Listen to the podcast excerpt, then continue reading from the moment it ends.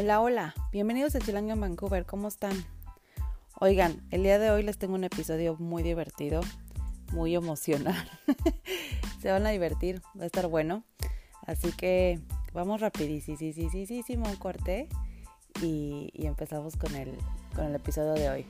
Por cierto, les quiero agradecer muchísimo a todos los que me han mandado mensajes. En serio, no hay nada mejor que recibir sus comentarios, que ver que me escuchan. Se siente bien bonito. Así que muchas gracias y bueno, vamos rapidísimo un corte y ahorita regresamos.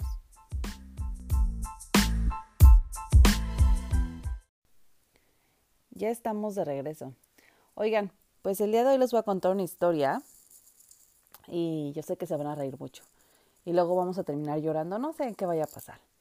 Pero bueno, les cuento que nosotros como familia de, de cinco que somos, en nuestra historia hemos tenido eh, varias mascotas, entre ellas Julio, nuestro primer gato, no es cierto, perdón, Lilo, nuestro primer gatita, que tuvimos que dar en adopción porque cuando nació Maya se volvió muy agresiva, entonces pues las circunstancias nos hicieron que tuviéramos que, que darle en adopción. Al año medio eh, tuvimos a Julio, un gato que también era súper buena onda y que de repente desapareció de la nada eh, era un gato que salía y, y, regresaba. De hecho, era bien padre porque Julio, cuando yo empecé a llevar a Rosina al kinder, la escuela de mis hijas eh, está literal caminando aquí de la casa. Entonces, cuando nos íbamos caminando a la escuela, Julio nos acompañaba y no se iba hasta la escuela, se quedaba en el parque. Y de regreso yo nada más escuchaba el miau, miau. Y yo así de Julio, vámonos. Y ya, y se cruzaba la calle con nosotros. Hagan de cuenta que era como un perrito, pero un gato. Súper independiente, súper buena onda. Eh, y pero un día dejó de regresar a la casa. O sea, nos imaginamos que, que algún coyote se habrá comido, o alguien más lo adoptó, o se fue muy lejos. No supimos ya nada de Julio. Y, y cuando eso pasó, yo pensé que mis hijas iban a estar súper tristes y yo creo que en ese entonces estaban todavía muy, muy chiquitas para entender y les dijimos que Julio se había ido de vacaciones a México y que se había encontrado una gatita y que ahí se había quedado. Y me acuerdo que Maya, ella obviamente muy inteligente, volteó y me dijo, mamá, obvio no, Julio ya está muerto. a Julio se lo come un coyote o algo más, obviamente. Y, y ahí fue como una cachetada con guante blanco de que como a veces que queremos ocultar cosas para no hace sentir mal a nuestros hijos. Y mi hija así con la mano en la cintura me dio así de, ay mamá, o sea, hello, ¿no? No seas mensa, se murió el gato. Pero bueno, esa fue la primera, entre comillas, pérdida de, de muerte de uno de nuestros gatos. Y luego tuvimos a otro que se llama Yoyo, pero ese gato salió, salió siendo un facilote que también se la pasa afuera, pero este gato desaparece por veces y es porque se mete a casas de diferentes personas, come en casas de, o sea, de nuestros vecinos. O sea, el güey es súper convenenciero y súper facilote. Pero la bronca es de que nada más llega a la casa, come y se larga. Y yo la verdad es de que, pues no me gusta eso porque mis hijas es de, ay, yo, yo lo quiero acariciar y el otro súper arisco. Entonces dije, güey, ¿quieres ser el fácil de la cuadra? Pues vete, ¿no? Y entonces literal le dejé de tener comida porque por meses no llegó y de repente regresó con cara de, ay, dame de comer. Y yo, güey, pues ya no tengo comida, ¿no?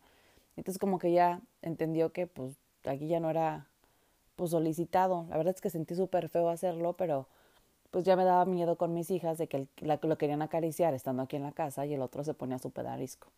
Y entonces les puedo contar que Yoyo sigue aquí en nuestra cuadra, pero es el gato comunal y va a comer en todas las casas del, de la cuadra. Pinche güey facilote. Y mis hijas no lo tomaron tampoco mal porque pues obviamente lo siguen viendo y ven que está bien, pero pues el güey no se deja agarrar por nadie. Entonces, pues, ¿qué hacemos? no Es un, es un gato liberal, libre, libre como el viento. Y entonces el año antepasado que yo fuimos a México, eh, fuimos a un lugar que se llama La Granja, no es cierto, perdón, el Rancho Mágico, en la Ciudad de México, que de hecho Belencita nos los recomendó. Y, y fuimos, y pues obviamente todos los animales, y que los conejitos, y que los ratoncitos, ya saben, ¿no? Y mis hijas, mami, queremos otro gato, mami, queremos otra mascota. Y yo, no, no, no. Porque, pues ustedes sabrán, tengo tres hijas, no es fácil tener a muchos animales en la casa. O sea, y además crecí con perros, me encantan los perros, me encantan los gatos, pero son mucha responsabilidad. y yo ya tengo suficientes responsabilidades. Tengo tres hijas, un marido, es como si tuviera muchos animales, ¿no? Y entonces yo dije, no, no, no, no, ya no, ya no tenemos gato, nada, hay que dejarlo así por la paz. Pero entonces mis hijas de mami, please, please, please. Bueno, ahí lo dejamos. Yo dije, no, no, no, no, no. Tony se regresó antes que nosotras a Vancouver y me habla y me dice, oye, es que pues estoy pensando y cómo ves de comprarle un hámster a las niñas. Y yo, no. Bueno, ¿y qué, qué ves un conejo? Y yo, no menos. El punto es de que entre dimes y diretes él se puso a investigar y se dio cuenta que hay unas ratas, sí, gente, ratas que se llaman fancy rats, o sea, así como las ratas pipiris nice. Y tienen una carita súper bonita y son ratón y son ratas, pero pues son para la casa y son mascotas.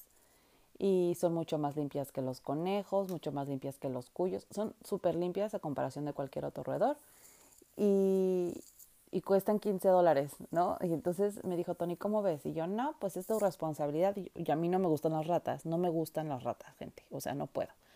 Eh, me dan muchísimas ansias y tienen la cola así sin pelo y luego todo el mundo me dice que tienen cejas, pero las ratas no tienen cejas. Entonces yo, yo, María Fernanda, no confío en los animales que no les veo las cejas, o sea, porque no sé sus reacciones, no sé si están enojados, si están tristes, o sea, yo me guío por las cejas de la gente, entonces, y de los animales. Entonces, pues estos güeyes no tienen, no tienen cejas, ¿no? Entonces, no, pues me da mucha ansia. Entonces yo le dije a Tony, pues haz lo que se te dé la gana, pero yo eh, eh, no, yo no las voy a tocar, no las voy a cuidar, yo no voy a limpiar nada, no. O sea, yo no quiero animales y si ustedes lo van a hacer, es su responsabilidad. Sí, sí, sí, yo las cuido, ándale, no sé qué. Bueno, pues pues llegamos aquí a la casa y ya estaba la súper, em, la jaula con, con las dos ratillas, ¿no? Y una de ellas era, bueno, una de ellas negrita con blanco y la otra blanca. Entonces mis hijas bellísimas, a una de ellas le pusieron Coco y a la otra Bubbles. Entonces tenemos ratas que se llaman Coco y, y Bubbles. Y creo que ya más o menos les había contado eso. Eh, y que yo pues muerta, ¿verdad? Porque no me gustan las ratas, no soy feliz con las ratas, los roedores me dan así, quién sabe cómo, pero bueno. Y, les ves las caritas y sí están bonitas, o sea, sí te dan ganas de, ay, cositas, pero luego ya cuando les ves las patas y la cola, ay, no, o sea, yo, yo no puedo. Pero bueno, entonces, mis hijas fascinadas, mis hijas así de que, ay, nuestras ratas, y decorarles la jaula y comprarles que eh, son como unos cocos, y entonces el coco en el coco y así, o sea, mis hijas fascinadas. Y de hecho, un día Tony se fue de pesca y yo me quedé con las niñas y una de las reglas era que teníamos que limpiar la, o sea, las niñas tenían que limpiar la jaula de las ratas porque ya después de como un par de semanas la jaula empieza a hablar, entonces tienes que sacarle todo el, ya saben, como el papelillo ese que le ponen y que dice como acerrín para las ratas y Rosina dijo, yo la limpio, nada más las ponemos, hagan de cuenta, ven esas pelotas de plástico que hacen ahí las ratas ejercicio, una las mete ahí y corren por la casa, ¿no? Y entonces las habíamos puesto en esa, en la doble, eh, eh, en la bola esa a las dos ratas. Entonces estoy aspirando y no sé qué. Rosina está limpiando la jaula en el jardín. Cuando de repente volteo y la bola vacía. O sea, no la cerramos bien. Y entonces las ratas andaban por la casa. Y yo así de que, Rosina, metí el pinche grito, el salto, o sea, yo buscando las ratas. Y de que yo en mi vida las había tocado. Vi una rata eh, por el sillón y que la pesco y que la meto a la bola. Y veo la otra, así que la pesco y la meto a la bola. Yo en mi vida había tocado ratas, no había querido, pero en ese día me valió madres. Pues era eso, o mis hijas iban a estar. Imagínense tener las ratas en la casa sin poderlas atrapar. Ay, no, me vuelvo chango. Entonces sí, o sea, yo sé que muchos van a decir, ay, aquí son dos ratas. Yo no puedo, no puedo, no puedo gente con ratas. Anyways, mis hijas las aman, eh, las idolatran, juegan con ellas. La verdad es que son ratas muy inteligentes, pero yo no me acerco. Eh, pero la historia va de que hace ya varias semanas veíamos que Coco, una de las ratas, eh, empezaba a actuar súper raro y nos pusimos a hacer una investigación y nos dimos cuenta que a estas fancy rats es muy común que les salgan tumores. Y Coco tenía un tumor en su cerebro. Y entonces empezó a, a, pues, a perder balance, eh, le costaba mucho este, treparse, eh, cuando estaba comiendo se iba de lado, no podía tomar agua. Y vimos en cuánto salía, pues tratar de ayudarla. Y literal nos salían casi 500 dólares. Y la neta es de que Coco no es mala onda, pero nos costó 15 y invertirle 500 dólares y te dicen que le va a regresar el tumor y que se va a terminar muriendo. Entonces, pues Tony y yo tomamos la decisión ejecutiva de que pues íbamos a dejar que la naturaleza corriera su curso y que pues a ver qué pasaba, ¿no? Y ya iban varias semanas que pues ya veíamos que pobre Coco pues ya andaba por las por la calle de la amargura y se caía de la, de la jaula y se pegaba y se lastimaba. Entonces ya pues la verdad es que estábamos pensando hasta, hasta llevarla que, a que la durmieran, porque pues sí, te da mucha tristeza ver que un animalito está sufriendo, ¿no? Pero bueno, eh, mis hijas así de que no, mamá, por favor, no. Y, era así como el, la dormimos, no la dormimos, ¿qué hacemos? El punto es de que este domingo eh, estábamos Tony y yo viendo la televisión y de repente vemos que Coco sube para comer y estaba tomando agua y hizo un ruido súper raro y como que se desmayó y Tony y yo así de, ¿qué onda? Nos les quedamos viendo y de repente de la parte arriba de la, de la jaula, que es donde tienen su comida, que como que salta Coco y, y como que se suicida. o sea, se aventó, se super alto y empezó como a rebotar. Yo creo que le estaba dando como un ataque al corazón o le dieron eh, ¿cómo le llaman? Con, con convulsiones. No, no, no saben. O sea, un relajo en la, en la jaula y saltaba. Y la otra pobre que se llama Bubbles, así como que se le cae viendo como diciendo, ¿qué pedo, güey? ¿Qué onda? ¿Qué pasa? ¿Qué pasa? ¿Qué pasa? Y Tony y yo sentados en el sillón, así con cara de, ¿qué pedo? ¿Qué está pasando? Nos acercamos a la jaula y ya estaba ella metida, tienen una casita, y ya estaba allí metidita ella acostada. Y Bubbles estaba afuera como esperándola. Y de repente me dice Tony, ¿qué onda? Ya se ya se murió. O sea, ya estaba así literal con, pues hecha, no bolita, ¿no? Y cuando las ratas duermen, se, se hacen bolita para mantener el calor. Estaba toda estiradilla. Y yo, híjole, ya creo que se murió. Y de repente, pum, que estira una pata. literal, estiró la pata. me río ahorita, me río ahorita, pero la neta es que sí siento bien feo. O sea, estuvo bien dramático. Se tiró la patita y de repente ya empezó a dejar de respirar y ya se murió la rata. Y yo, yo que no me gustaban y que no las quería, no no saben, parecía Magdalena.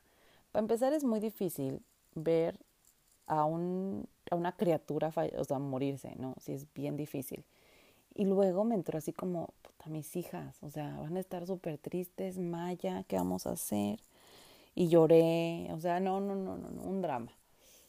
Y, pero bueno, entonces me dice Tony, bueno, ¿qué hacemos con la rata, no? Y yo, pues hay que meterla en una caja. Y me dice, pues la sacamos. Y yo, ¿cómo la vas a sacar? Un animal se la va a comer, pues está muerta.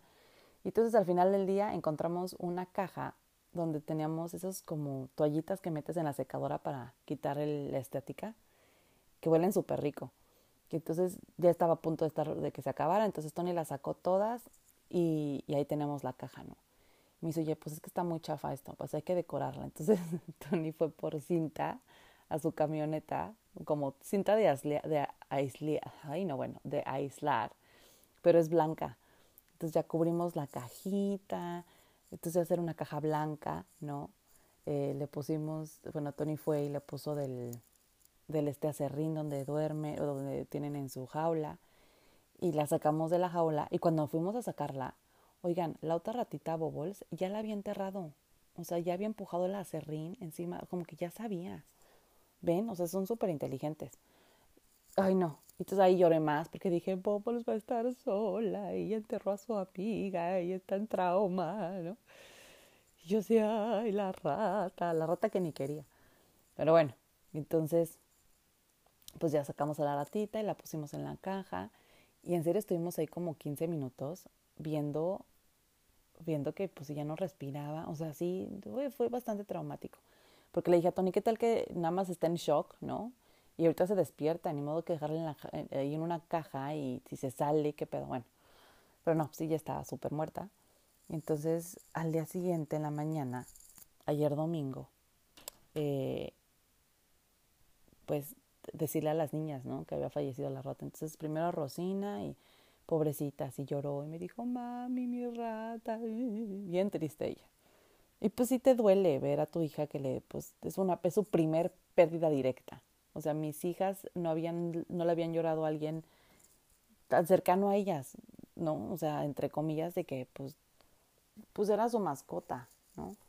Entonces Rosina estaba súper triste y luego bajó Maya y que déjenme les digo que Maya y los animales, o sea, son uno mismo. Maya ama a los animales, gato, perro, lo que le pongas enfrente, Maya los ama. Y Maya tenía una conexión muy pues, muy personal con las ratas. O sea, Maya era de las que se acostaba a ver la televisión con la rata ahí hecha bolita en su cuello. O sea, Maya la amaba. Entonces cuando bajó Maya y le dijimos, para empezar me dijo, mami, qué bueno, porque ya está descansando, ya no está sufriendo. Y esa es la, la cachetada con guante blanco otra vez de Maya, de decir, puta, esta niña pues lo está tomando mucho mejor que yo, ¿no? Y ni eran mis ratas. Y me dijo, no, pues sí siento feo que ya no está, pero pero pues ya no está sufriendo y ya la vieron y pues le platicaron y ay Coco, pues ya está dormidita y sí, no sé qué. Emilia pues le dio medio, medio tristeza, obviamente, pero pues no, la verdad es que yo pensé que se iban a poner peor, súper, súper tranquilas y, y me dice Tony, bueno, pues hay que enterrarla, ¿no?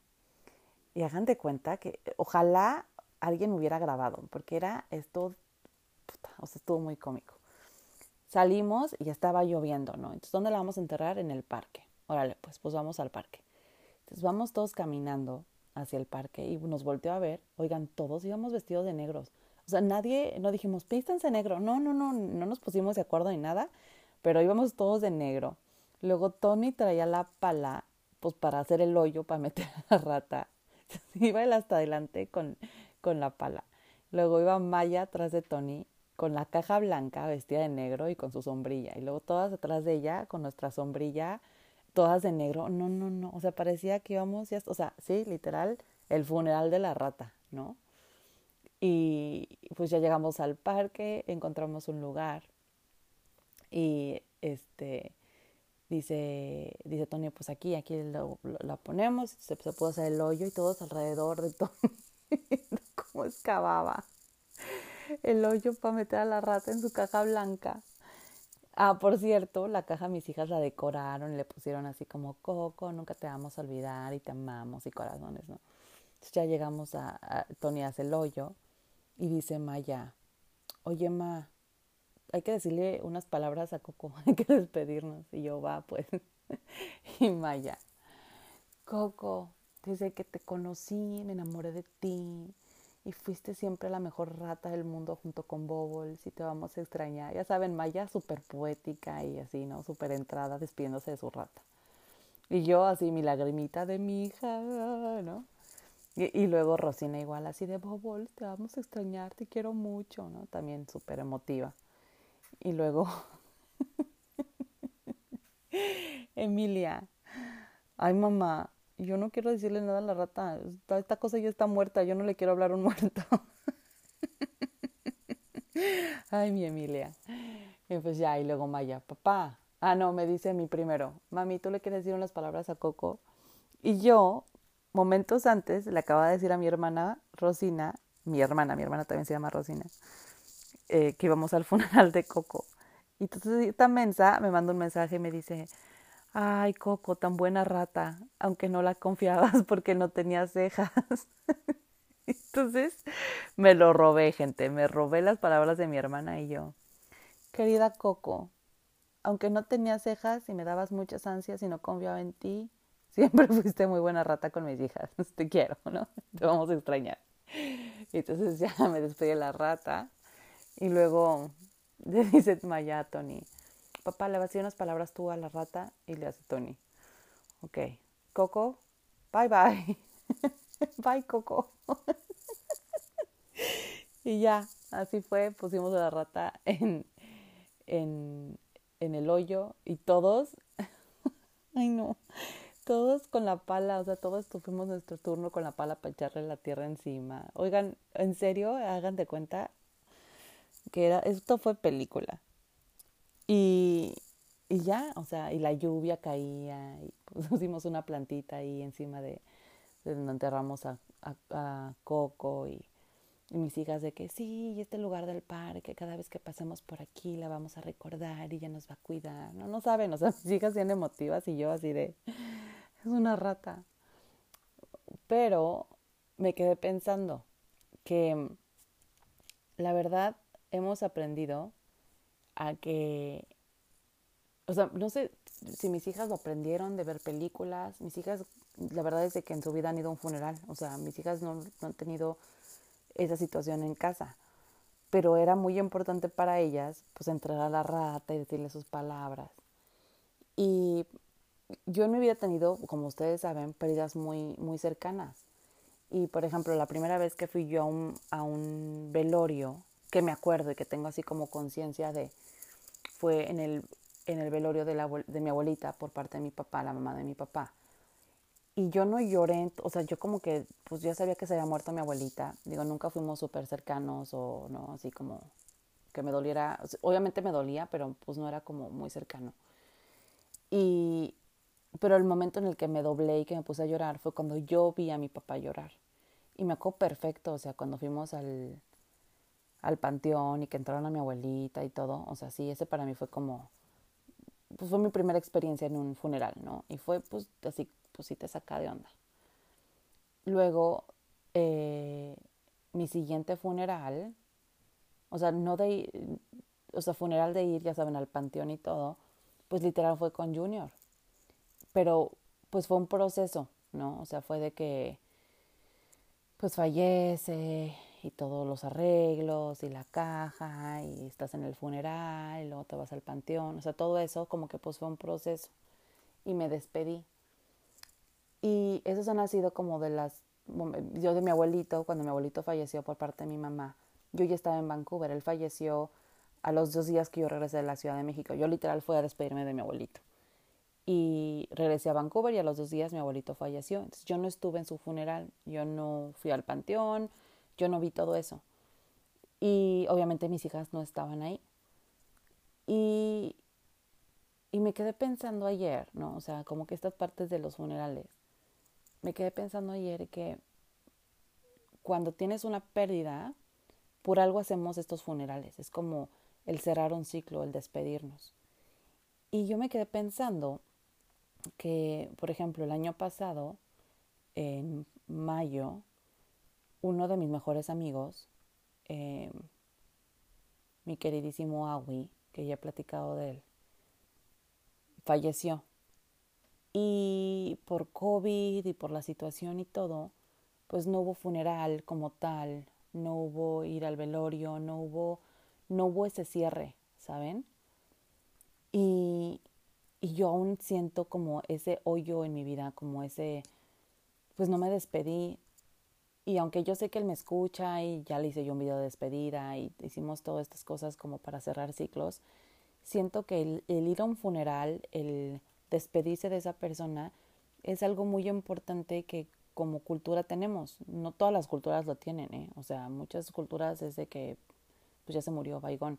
Pero como lo, por lo menos como lo hacemos en México, y él tenía el Día de los Muertos, este tipo de, de tradiciones te dan como un, como un consuelo, como un cierre, como un ciclo, es, es muy importante.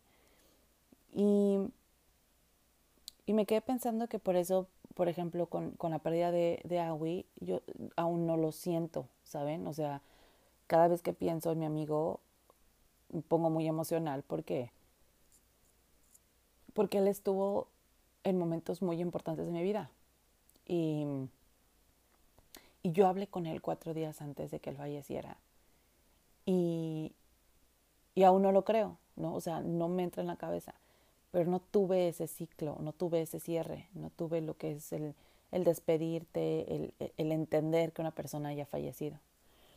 Y ahorita con tiempos de COVID, puta, o sea, yo no me puedo imaginar todas estas personas que están perdiendo a seres queridos, todas estas personas que no se pueden despedir, las personas que estamos lejos y que si alguien de nosotras, de nuestras familias fallece, no poder estar con nuestra familia, o sea, todo eso, o sea, sí, sí, sí me caló, o sea, me quedé pensando que es bien difícil la situación que estamos viviendo ahorita, no solamente porque no podemos salir o porque no podemos hacer muchas cosas que antes hacíamos, por el simple hecho de que las pérdidas para nosotros ahorita son mucho más cabronas que, que en tiempos de no COVID, ¿no?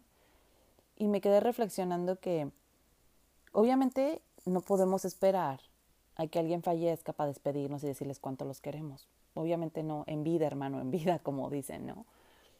Pero que sí hay que estar bien conscientes que,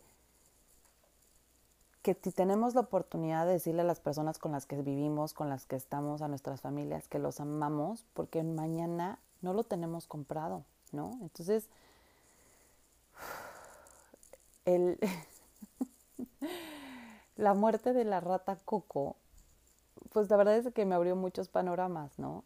Que ayer que le hablé a mis papás para contarles, todavía pues me reía, porque pues sí, fue como, como la, o sea, toda la situación, ¿no? Fue como muy entre cómico y triste y no sé, como, no sé, como que no te imaginas que vas a tener un funeral para la rata. Y nos reímos mucho y todo. De hecho, mi papá hoy en la mañana andaba preguntando que, que a qué hora sean los rosarios. para la rata Coco y me sigo acordando y me sigo riendo porque digo, ay, mi papá. Ahí es como cuando sabes que ya se está poniendo mejor mi papá. Por cierto, gracias a todos los que han preguntado por mi papi. Ahí vamos, ahí vamos, poquito a poco. El licenciado ahí va, poco a poco. Eh, pero ya está sacando chistes como el del rosario de la rata, ¿no? Entonces ya pensamos que ahí vamos, ahí vamos, papi, ahí vamos. Em, y, y, que pues me río, ¿no? Ahorita pues no queda de otra cosa más que reírte y pues es, es, es nuestra cultura, es como somos los mexicanos, buscamos lo simpático de la situación. Pero sí creo que eso también me hizo pensar mucho en que tenemos que estar súper, súper, súper conscientes que la vida no la tenemos comprada y que hay que aprovechar y decirle a las personas que amamos que, que pues que aquí estamos, que estamos en vida y que, que, y que los amamos mucho y que, y que no se esperen a, que, ay, les hablo la próxima semana o, ay, es que estoy bien ocupada y se me olvidó. Yo la verdad es de que he cometido muchos errores en mi vida y entre ellos es que le echo la culpa a que estoy bien ocupada, que tengo tres hijas y que el trabajo y que la vida y que el amor. Siempre hay una excusa. Pero cinco minutos todos tenemos, en vez de estar en el Facebook, para mandar un mensaje, para, para preguntar cómo están. Eh, digo, no siempre todos podemos contestar el teléfono, pero es, es bien bonito cuando recibimos un mensaje de las personas que nos quieren, así de que, güey, nada más aquí para decirte que te quiero, ¿no? Entonces hay que aprovechar que tenemos esas oportunidades, que vivimos en un mundo en el que la tecnología nos permite hacerlo y que ahora más que nunca, aunque estamos súper separados por COVID, que tenemos la oportunidad de estar súper cerquita y conocer a nuestros sobrinos por internet, de conocer a los hijos de nuestros amigos por internet, a platicar con nuestras mamás que aunque están en otro país a miles y miles de kilómetros de distancia, que literal puedes levantar el teléfono y decirle, ¿qué onda, ma? ¿Cómo estás? ¿No?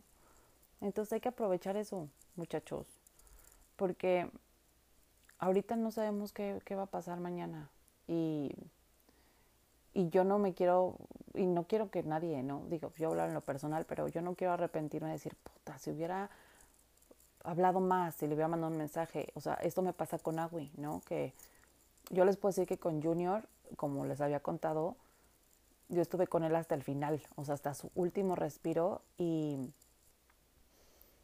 y no me quedé con ganas de nada con él, ¿no? Obviamente me ha encantado que siguiera vivo y vivir más cosas, pero sé que hasta el final ahí estuve y que di todo y que me entregué al 100% y que no había nada más que decir porque ahí estaba con él.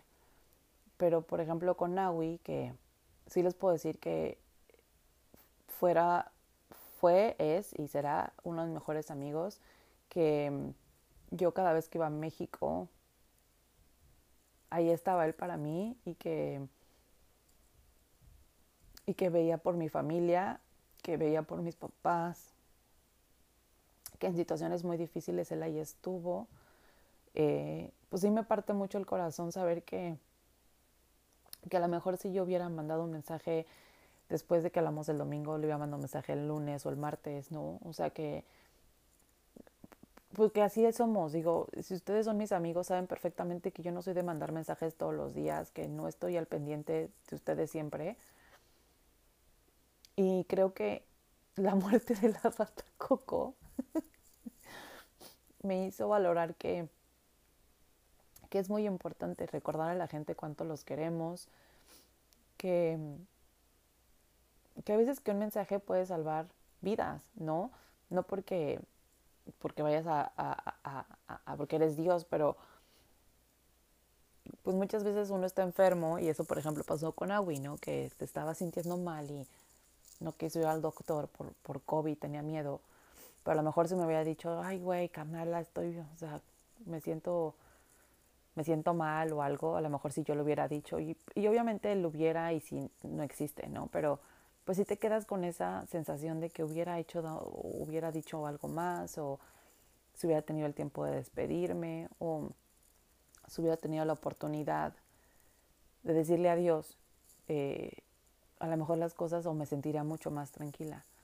Que en mi conciencia queda que él sabe perfectamente que lo amo y que lo quiero y que le agradezco todo lo que vimos juntos y que y que de hecho él le salvó le salvó la vida a mis hijas. No tanto así, pero les cuento que estábamos en diciembre en México y en Pericuapa, ahí en Cuapa, en, la Ciudad de México, en una plaza que se llama Pericuapa, en el, nuevo Pericuapa se llama ahora, pusieron unos juegos mecánicos y entre ellos había como una rueda de la fortuna, eh, súper chiquita y pedorrona para niños. Y mis hijas decían, mami, me quiero trepar y me quiero trepar. Y ese día íbamos con Awi, porque él tiene una estética, por cierto, vayan a visitar Cotton Roll, buenísima, ahí en el nuevo Pericuapa, en el segundo piso. Vayan a buscarlos, son súper buenos. Eh, no me dieron a la lana para promoverlos, en serio, son muy buenos. Eh, fuimos a, ver su estética y saliendo así de mis hijas de mami, mami, mami, me quiero trepar.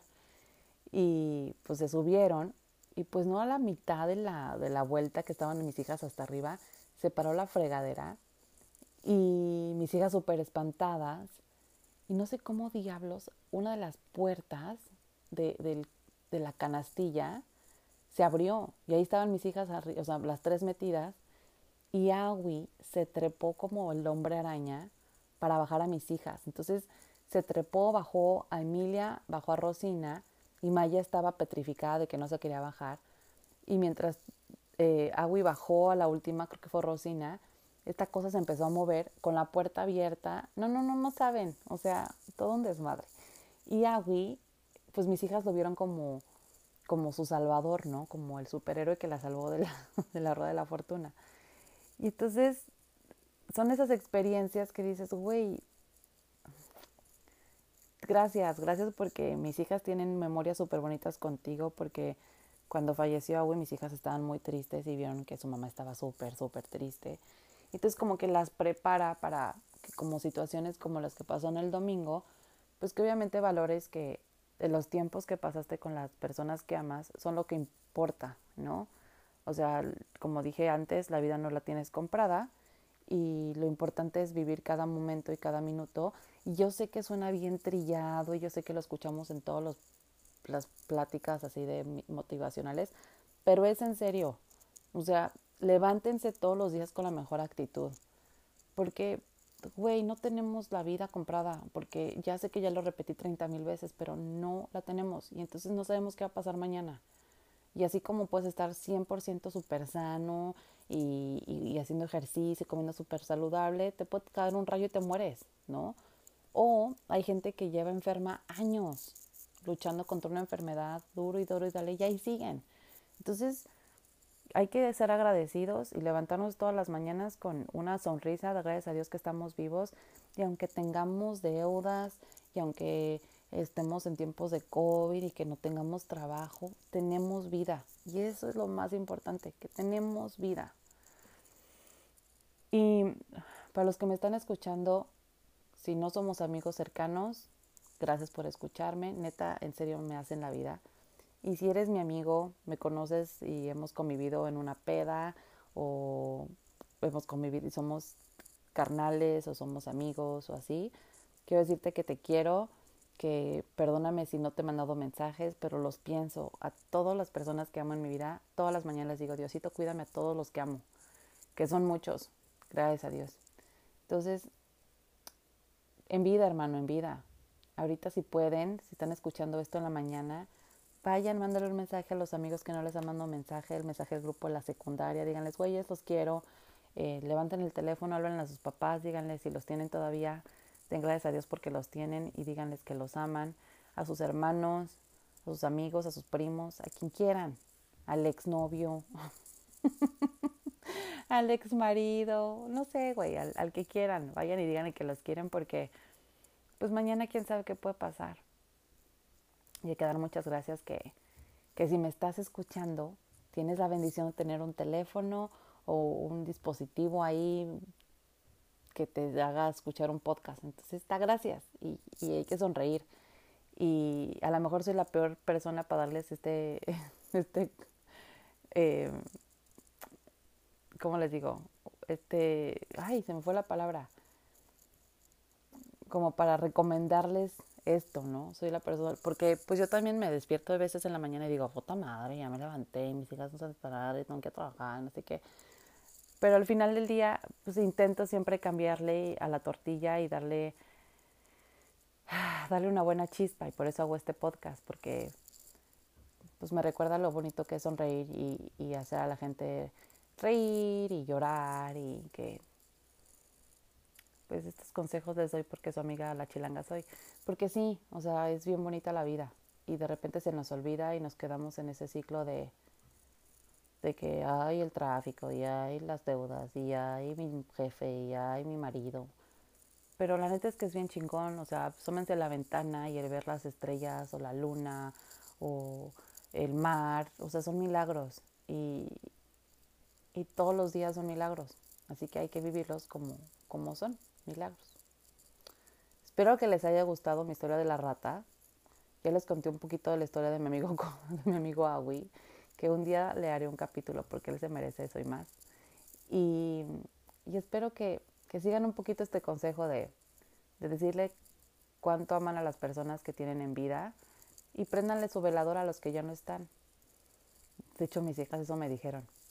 Rosina me dijo, mami, qué bueno que le tomamos muchas fotos a Coco para que este año, el Día de los Muertos, podamos poner su foto en nuestro altar. Pero siento que eso es como, eso está súper chingón, porque están aprendiendo a, dar gracias por las personas o, o, los animales que tuvieron en sus vidas, y a recordarlos y, y, y creo que eso es lo más importante. Así que denle abrazos a sus animales, a sus perros, a sus gatos, díganles cuando los quieren, a sus familiares y, y espero que les haya gustado este capítulo. Los quiero mucho y los quiero ver triunfar. y nos vemos la próxima semana. Gracias por escucharme como siempre. En verdad es un placer y hacer estos capítulos todas las semanas. Recuerden que me pueden encontrar en Spotify, Apple Podcast, Anchor, Google Podcast, estoy en YouTube, estoy en Instagram y en Facebook. Así que compártanme con sus amistades y si no, pues síganme escuchando. Los quiero mucho, los vemos la próxima semana y que tengan una excelente semana. Adiós. Chilanga out.